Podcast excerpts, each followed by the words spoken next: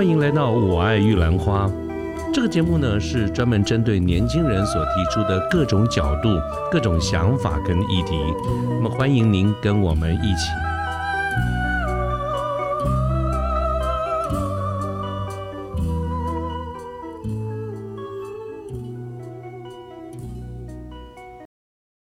各位好，我是卢天记，现在是民国一百一十二年的十二月四号星期一的晚上。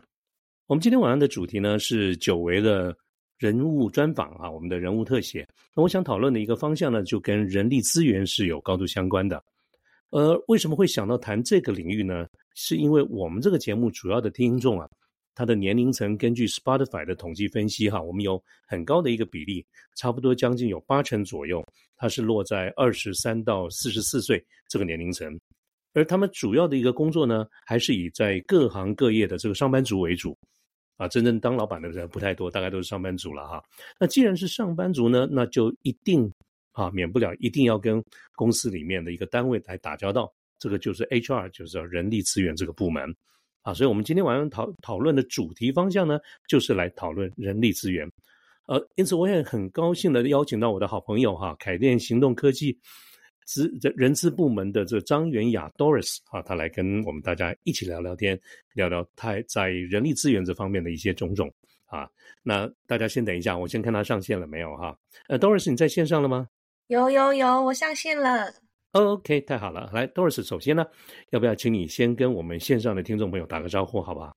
好啊，大家好，我是 Doris 张元雅，然后我现在是在呃软体业担任人资的一个角色。那也谢谢今天主持人的这个邀请，我感到非常的荣幸，这也是我第一次的 Podcast。OK，好，第一次哈，好，我们当然是现在人是在台南哈，我们现在是台南跟板桥连线，大概也有个三百公里哈。好，那这个 Doris，我今天之所以会想要邀请你来跟大家一起来分享，主要的原因也跟呃线上的听众朋友们做一个说明啊，就是我们 Doris 在人力资源这方面哈，他这个领域里面，他最近发表了一篇文章，这个文章呢叫做《中小企业常见人力资源二十一问》。从面试到入职，那这个文章发布以后呢，非常快速的这个时间啊，除了他自己的本身的一些媒介得到很大的回响之外呢，我们也看到很多的相关的这个杂志啦等等都来要求授权啊引用，呃，也都转载了。我至少我看到的就有 Cheers 啦，有一零四啦，有商周啦，呃，应该还有更新的哈。待会儿我们如果还有的话，再请 Doris 介绍。那我就。因为是这样子的一个一个一个现象，我就看到非常的好奇哈。我也觉得人力资源，我们节目在过去呢比较少这方面的一些接触，所以我就想到邀请 Doris 来跟我们一块聊聊。当然，我们的讨论会从这篇文章开始。Doris，你怎么会想到要发表这篇文章呢？其实这是一个偶然，就是只是因为在 社群，对，就是在社群上，然后看到有人就是转发。一位小企业的老板，然后他有遇到，因为他就是分享他遇到一个不合适的员工，然后他就在抱怨说，到底就是这种小企业到底怎么样找到合适的员工？然后他就收集了很多网友的意见，然后列出很多 HR 相关问题。那我那时候就觉得说，哎，有点熟悉，是因为我之前在创业圈，所以我觉得我很理解中小企业关于人人力资源的投入，其实没有办法花太多的。就是金钱啊，时间在上面，那我就想说，哎，我这个好像我有点擅长，不然我来试着解解看。然后反正反正就是可以帮助到别人就 OK 啊。然后也是当做是自己担任人知的一个测验吧，就是考考我自己有没有真的学会了，就是这样，像是一个成发一样，成果发展一样哈。对对，我我我写着写着更觉得那个像是一个入职测验，因为那真的是蛮。就是以一个企业人之蛮是基本必须知要的知道的知识，而且我发完之后，我的主管还在下面写说恭喜考试通过，就是很单纯的一个起心动念而已。是我们刚才跟我刚才跟呃听众分享说，这篇文章在发布以后，很迅速的就在很多重要的这个媒体上面获得转载哈。但是我想。呃，我相信我们线上的朋友应该也有蛮多还没有看到这篇文章，所以 Doris 可不可以用很简短的方式哈，那么对这一整篇的这个文章做一些摘要，跟我们还没有看到的听众朋友做一个简单的分享，好不好？好啊，其实这这个文章的角度，其实主要会是从资方的角度出发，因为都是老板在寻求说，哎，到底怎么样面对求职者？例如说，哎，怎么从面试，然后评估求职者是不是适合这个职位，然后适合公司？再来是，哎，企业该做什么样的准备？例如说日。入职后，那要设立哪些制度去做考核啊？然后去评断说，哎，这个人三个月后是不是可以继续录用？然后要怎么去保障就是劳资双方的权益嘛？毕竟现在劳权抬头。然后我觉得大家要把法律的界限都界定好，才不会就是互相侵犯彼此的权益。那就是老实说，公司也比较不会赔钱呐。那人员也会比较开心。到最后的，哎，我们人员要离职之后，那要怎么去和平的分手？就是。我觉得是守法，然后再是有有有理有情，然后又守法，就是也是避免公司触法，然后被被赔钱，大概是这样的一个里面的内容。也就是说，从大家有缘邂逅，一直到呃无缘分手，对 对对对对对。但是就是好好的分手，我们不要撕破。嗯哼，嗯。所以刚才你讲说这篇文章刚开始写，其实是因为想要回应你所看到的某一个中小企业主哈。但是呢，后来现在后来得到这么大的一个回响，我想我不晓得你自己有没有感觉到说，哎，居然会这么样子哈？那我是我倒是蛮，我一来是蛮讶异，二来当然是基于好朋友的这个身份，我看到你有这么大的一个引起很大的一个回响，我其实是非常高兴哎啊！所以我我也想到一点哈，就是 Doris，你其实做人资的时间并不算很长嘛，我记得大概是做了多久？你做人资？呃，如果说算到今天才一年快五个月。很菜，非常菜。好，对对对，其实哈，呃，现场听众朋友，我们像大家可以感受到，今天 Doris 做人资的时间并不是很长，但是我很好奇，你为什么会有这么深的感触哈？因为如果线上的朋友你对这个文章有兴趣的话，我们会将来在节目播出的时候，我们在文字的叙述里面，我们会把几个相关的网址哈留在放在上面，那大家就可以去看这一整篇的文章。大概印出来 A 四大概有四页左右。那我自己觉得，因为我自己在企业界工作这么久这么久了，我觉得你谈到的这些角度，尤其我作为一个企业主而言，我觉得其实是非常深入的。啊，那这个深入呢，事实上我是很讶异，说为什么会你真的这个年资年资不是很长，但是你为什么会有这么多的一个感触哈？嗯，这个你看到了很多的这个点，是我觉得好奇的，所以来问一下，你觉得可不可以跟我们讲一下？两个重点，第一个是我在过去的职涯的历程跟自自我探索中，我发现我很喜欢很喜欢人的这个工作。那也是因为这样的经历，让我在这个阶段选择了担任人资。其实我过去是没有任何人经验的，但是因为我对于我自己发现，我对所以你所以你根本就是人资小白子。对，我是小白，我完全没有人资经验的，这是我第一份人资工作。OK OK。可是我觉得这是一个天赋吧。我觉得我真的对人有一个天赋，而且我真的对人就天生就是一个热情跟使命。我只要看到别人过得更好，我就会替他感到很开心。嗯，所以这点我这点我可以给这个听众朋友们证明哈。我跟呃 Doris 认识了相当一段时间了哈，我觉得他就是有刚才他讲的一个特质，就是助人。啊，那么这些过去。跟我们相处的一些点点滴滴，我常可以看到他对别人的这个事情啊，甚至比对自己都要热心很多。啊，如果你换一个角度而言，你说哎，这个人鸡婆啊，很爱帮助别人，那个也绝对说得过去。所以 这，所以不好意思打岔哈，我这个绝对肯定你刚才讲的这一点。但主持人你说的对，因为真的曾经很多人都说我很鸡婆，那我曾经还有想过，就鸡婆是不是我的缺点？我是不是要改掉这样子？嗯。但我就是真的找到我自己的使命啊！我现在自己的 slogan 就是我想要成为别人的一道光，因为我就是对助人真的是有很大的一个热情。那我觉得，当你对某件事情有热情的时候，你会就是奋不顾身投入在里面。所以就是比起一些就是你可能不感兴趣，你就会觉得啊我好累。可是如果说你很热情，就会觉得没关系啊，我加班 OK，我多做一点没有关系，因为我很喜欢这个工作。这个是我觉得是一个很重要的因因素。嗯，对对，我觉得这个助人真的是你的一个人格特质。我还特别注意到你有你有那种生涯还是职业规划的证照嘛？哈，对对，职业咨询师的证照，没错。哎，对对对，这些都是助人的这个角度哈。对，那我就所以我就看到这个文章以后，其实是心有戚戚焉呢。不过就让让我想到下一个问题啊。我下一个问题，其实我们先回到你刚才那个文章，你的那篇文章哈，就是很多人呐。其实坦白说，包括我自己也是哈，我可能是个可能比较老古板一点吧，或者是那种比较 old school 的想法哈。就说很多人，包括我，我们都觉得 HR 的主要的工作就是四点嘛：选用、预留啊，如何选材、用材、育才、留才，这个我们大家都同意、都了解啊。但是呢，嗯，这不瞒你说了哈，就是说。我刚才你看，你看我好谨慎的说话，都都都要非常小心。就是说我自己呢，可能真的是过去的一些经历经验，我们都觉得，HR 在这刚才讲的选用去留这几个部分呢，大概所做的都是一些行政的作业。嗯，啊，那真正的用人的这个关键，不管你是怎么选，啊，你怎么选，把它用在哪里，怎么去做培训，乃至于怎么去留住这些人才，我还是觉得。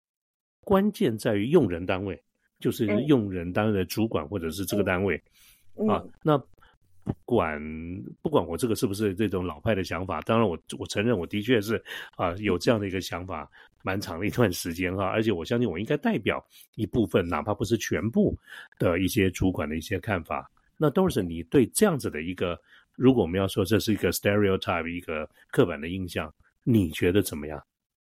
嗯，对，我要直接一点说，其实就是主持人这样的观念跟想想法，其实真的是台湾大多数共共识的观念。因为，呃，我还以为你要骂我一顿呢。没有，因为相比真的西方国家跟东方国家，西方真的更早，我们可能二三十年对于人力资源的投入真的是多很多。那，嗯哼，我们现在的台湾其实就是像过去二三十年的西方国家一样。还没有那么重视人力资源的投入，所以才会变成说，好像是传统的 HR 只只会做行政作业而已。但我必须说，选用预留绝对不会只是行政作业，那是因为我们大多数的人可能 H 比较传统 HR 也只会单点式的执行，跟大多数大多数的人对于 HR 都觉得说啊，那个就是只是保保劳健保，然后就是做一些行政书发发薪水的人而已。对对对，对对，我跟你讲，我跟你讲，我我啊，真是不好意思，我又打断你啊！我真的，你刚刚讲的那个重点就是说，很多时候我们就觉得他就是去办劳健保嘛，啊，或者是这这个人要不要用？包括我自己过去都有那个经验，就是说，呃，我们在过去在一些公司里面的哈，我们要我们录面试录取要用某个人，啊，我跟 HR 有不同的意见，或者我们要给多少意见，多少薪水。那才谈得下来，才能够把这个人谈进来。HR 又有不同的一些看法，所以呢，其实是有一些跟 HR 的角力的。那通常呢，都是最后当然是我们用人单位说了算啊。哦，因为这个费用是我们部门吸收嘛，这个是他的这个薪水是我这个部门的费用，我扛嘛，怎么会是你扛呢？所以我们过去都是这样的一个想法。好，所以我们有感而发才才问到。不过你刚刚说这个应该是代表蛮大比例。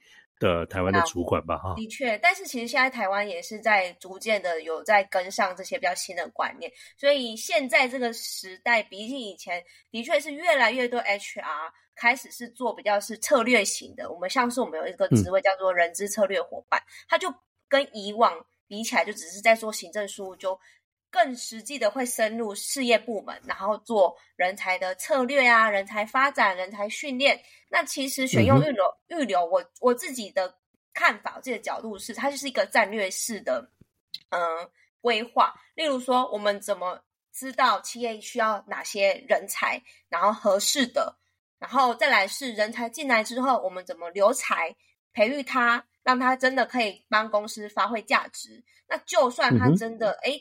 他的阶段已经跟公司是不 match 的，那他怎么离开之后也会想要推荐公司？那做整套的雇主品牌，形成自己的公司的人才池，因为大家都知道嘛，现在大大缺工时代，人真的很难找。那我们怎么用策略的方式，让这些人可以让公呃在公司持续发挥价值？其实这个都是战略跟战术的搭配，而且就是回到我觉得最终点都是要跟公司的。策略绑定，这样才是我们最大的商业价值。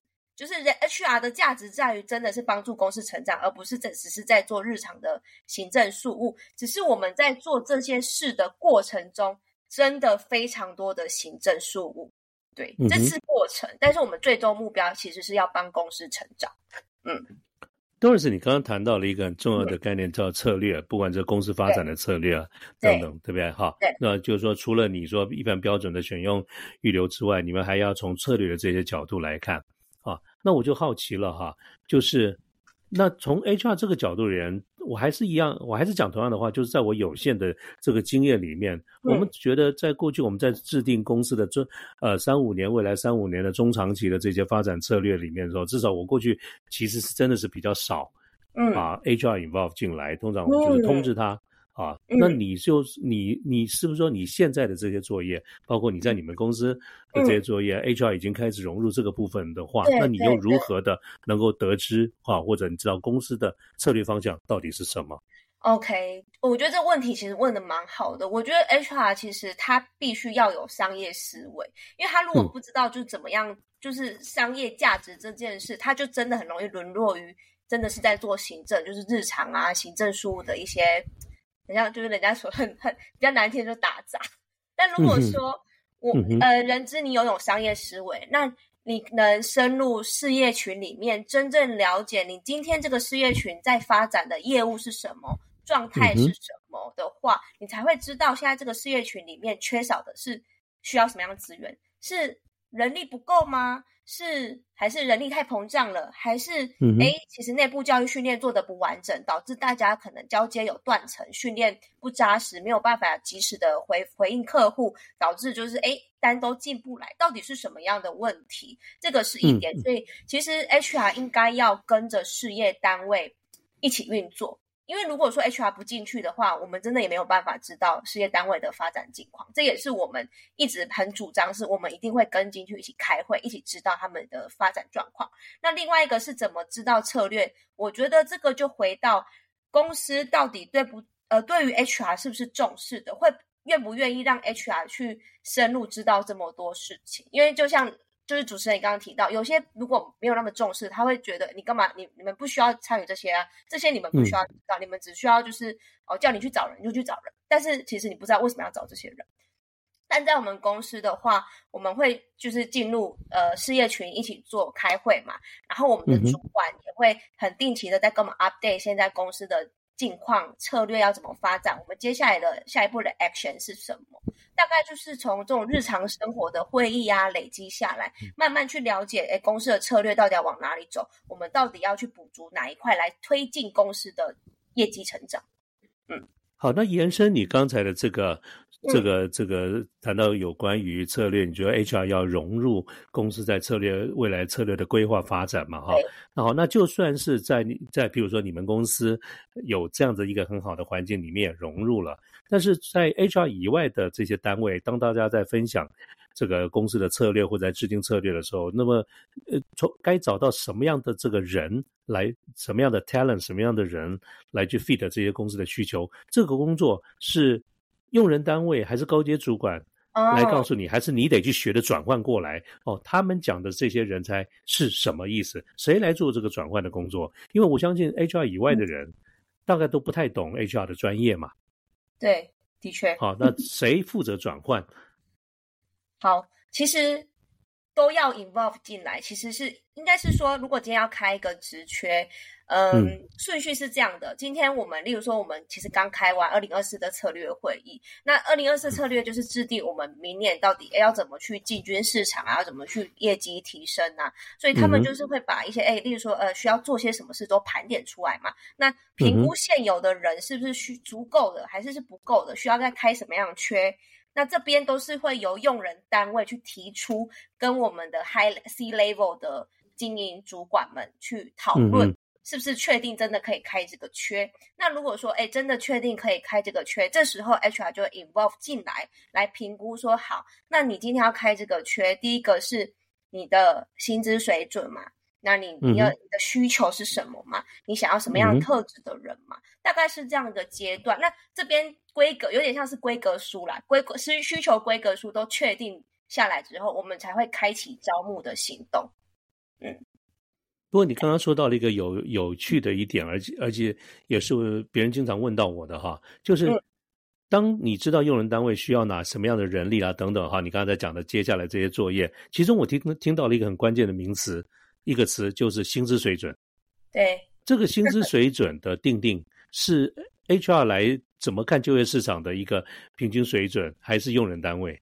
就是他是什么样职位、什么样的学经历，该有什么样的薪水，这是谁定？是 HR 定呢，还是用人单位定？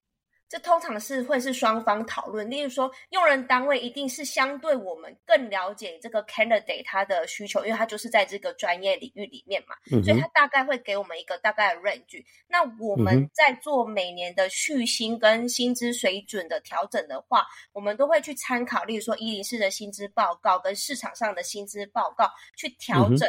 我们在业界其实是属于是还是在前五十 percent 的。对，我们就是在中在中上的一个等级的，会去调，就是去有点像跟市场校准，就是当因为因为如果你比市场还低，就找不到人。老实说，对，所以我们所以我们会变成是呃比较像是咨询的角色，跟对方说，哎，如果你今天要开这样的规格需求的人，又要有这样的特质，又要会这样的专业，他大概的薪资水准应该是落在哪一这个区间？那看你是。要么第一个，如果你预算不够，那你就是标准降低；那你预算够，那当然 OK。你如果说就是要这样的人嘛，那你就预算要提高嘛，因为就是你不能全部都要嘛。你如果要人家薪水少一点，就不能要求人家那么多啊。所以其实最终会变成是两方的讨论意见来回去决定说好，那我们就把这个人才的规格定下来。可是 Doris，坦白说，你不是我认识的唯一的 HR，我还有认识其他的 HR。刚才这个问题，我也跟其他的 HR 也提过啊。那大家的说法看法，嗯，我觉得大体上方向是差不多的。可是我有一个问题是，如果这是这样的一个方式，表示大家基本上都是用 PR 的概念嘛？你让你们的大家都努力的维持在薪资，比如说 above in above average，大概是类似这样的概念。对啊，那为什么？仍然在我们身边很多年轻朋友，啊，就是说在我们讲二三十岁、三四十岁的这个二十二三岁这些 range 的这个年轻朋友，对薪资都觉得跟不上，啊，意思就是说，对对你刚才讲那个 range，其实如果我们从这个呃求职者来看的话，我显然他们是不同看法的。对我，我觉得的确是，而且这个问题其实蛮大的。以我自己的观察啦，第一个是因为现在的人都觉得他读很多书，已经投入很多资源在他的学习上，所以他当然希望一出社会就可以有这就是相对应的 payback。对，但是很可惜，市场上并不是因为你读很多书、学历多漂亮，你就有多高的薪水。我觉得这是迷思，这一直以来都是社会价值观。你高学历就是高报酬，这个绝对不是。就是一个等号，对，所以因为我觉得刚出社会的人都对自己设期待很高，我想我以前也是，必须说，我当然出社会，我读那么多书，我都读了，花好几好几十万几百万了，我当然要领个薪水，不然我这样是不是就愧对我的父母，跟愧对我过去的学习呢？就是会有这样的一个言论嘛？可是当你真正进入市场，你开始去市场验证你的价值的时候，你才会发现，哦，原来现在我这个 level、这个经验、这个特质的人，这个背景的人，其实在这现在的市场上大概是值这样的薪水。这个是第一点。那第二点的话，我觉得是产业一定就是我们在，例如说我在职涯咨询的时候，我一定会跟对方。就是讨论到这一块，因为产业就是影响到薪水天花板非常重要的因素之一。你今天到了比较是传统产业，他们就是保守安稳，薪水幅度不会太高，但是它你就是可以比较舒服自在。那你你如果今天想要领比较高的薪水，的确科技业、半导体业它是一个选择，但是你就要想背后所要牺牲的时间、生活，那是你想要的吗？我觉得它就是产业的关系，因为不同产业就是不同的生态嘛。那你要有高报酬，你就要相对高付出一些东西。所以我觉得其实是回到自己本身，你愿意为了什么样的东西，呃，得到什么样的东西去牺牲自己，嗯哼，某样的特质，某样的一个，我觉得它就是个交换，就是 trade off，就就就也是商业，你愿意拿什么去换你要的薪水？对，这个其实我觉得真的就是回到个人。所以产业是很重要、很很很需要被考虑的一个因素。那尤其是南北地区，薪水绝对有差。我就说，以 Junior 刚毕业，我们的本科系资讯管理职工系毕业的工程师好了，南北起薪就是差了五块五千块，这就是差别。但这个就回到好像真的也很无奈哈。对，这个就是供需啊，因为台北就是的确它的需求高嘛，那供需法则，需求高，你一定市场价值就会高，因为大家都在抢人才嘛。那台南就是相对就是比较多是比较是传统产业，或者就是嗯比较小一点的企业，对于可能工程师没有需求那么高的时候，那大概薪水它的 range 就是在这里。我觉得薪资其实会。很多因素因素夹杂在里面呢，不会只是因为就是啊，到底是公司好不好、烂不烂的，就是唯一的标准。可是，Doris，如果你刚才所谈到这个薪资的差异，假设它有一个很大的变化是产业别对的话，这个我完全同意。我相信大绝大多数人应该也都能够接受。我们讲说，毕竟不同的行业有不同的所谓的行情。但是我刚才想特别想 highlight，其实是有些人，就说我们就在同一个行业里面。他觉得他的学经历应该不止这个钱。那你刚才有讲到学历，其实它有一个比较的标准，你可以说是不是我们符合本科的，对不对？哈，比如说我是不是科班，是不是我们这个行业本科的？那这个可可以？那你们怎么看经历呢？是因为我觉得常常听到大家有不同的意见，是认有些人认为我在某某行业里面做了多久，我应该要有多少的身价？结果你给我的不是那个身价。我现在是把学历排开来，你们怎么去？帮经验、帮经历来计价。OK，我觉得这回刚刚讲到学历嘛，哎，应该说我们刚刚先讲的第一个，就是你刚刚说有些人觉得，我觉得有时候你不能用觉得，因为觉得就是你自己觉得，市场可能不这么觉得，这可能是第一点是要突破的模式。那第二个是到底就是学历、经历哪里重要？刚刚想，其实我们我们在我们软体公司，我们其实不会只是唯一看学历，就是因为。学历不代表什么，那只是因为可能你刚好是本科系，所以我们相对对你会在工程师这个领域，我们觉得因为你有经历过比较扎实的训练，所以可能相对其他人可以更容易上手，那是一个潜力的评估，但不代表你是本科系，你就是一定是呃 winner 的角色。所以我在我们公司学历并不是一个很大很大的被评估的标准。那就回到说，对主持人您刚刚说的经历。我觉得经历是这样子的，有些人是一年的经历可以抵三年，有些人是十年的经历，只是说实在，他的能力只有十年，呃，只有一年而已。对，所以这个到头来还是会变成是说，我们呃用人单位跟 HR 怎么去评估这个 candidate 经历，第一个是不是真的是实际的，就是真的是他的能力，还是他是包装出来的？那。几个方法比较像是，就是说，可能以工程师来说，一定就是 coding，因为我们就是测验做技术，所以一定会有实实战的 coding 的一个作业，他得去 code 出一个作品出来。从因为我就说，你们面试的时候会真的给他一个题目，会会是叫他现场吗？还是说叫他回去，比如说两天、三天以后来一个礼拜的时间，然后去做一个礼拜的时间。对对对，那其实工程师就透过看他的技术逻辑，就知道他这个人的能力在哪里，就不就不会需要硬要就是呃，因为履历其实不太准确啦，比如老师说，因为这是一个包装过程，对，还是要测验才会知道你真的能力，对，大概是这样。所以我们在以软体业，因为我们大多还是工程师比较多嘛，所以一定是技术能力取胜。我们有遇我们。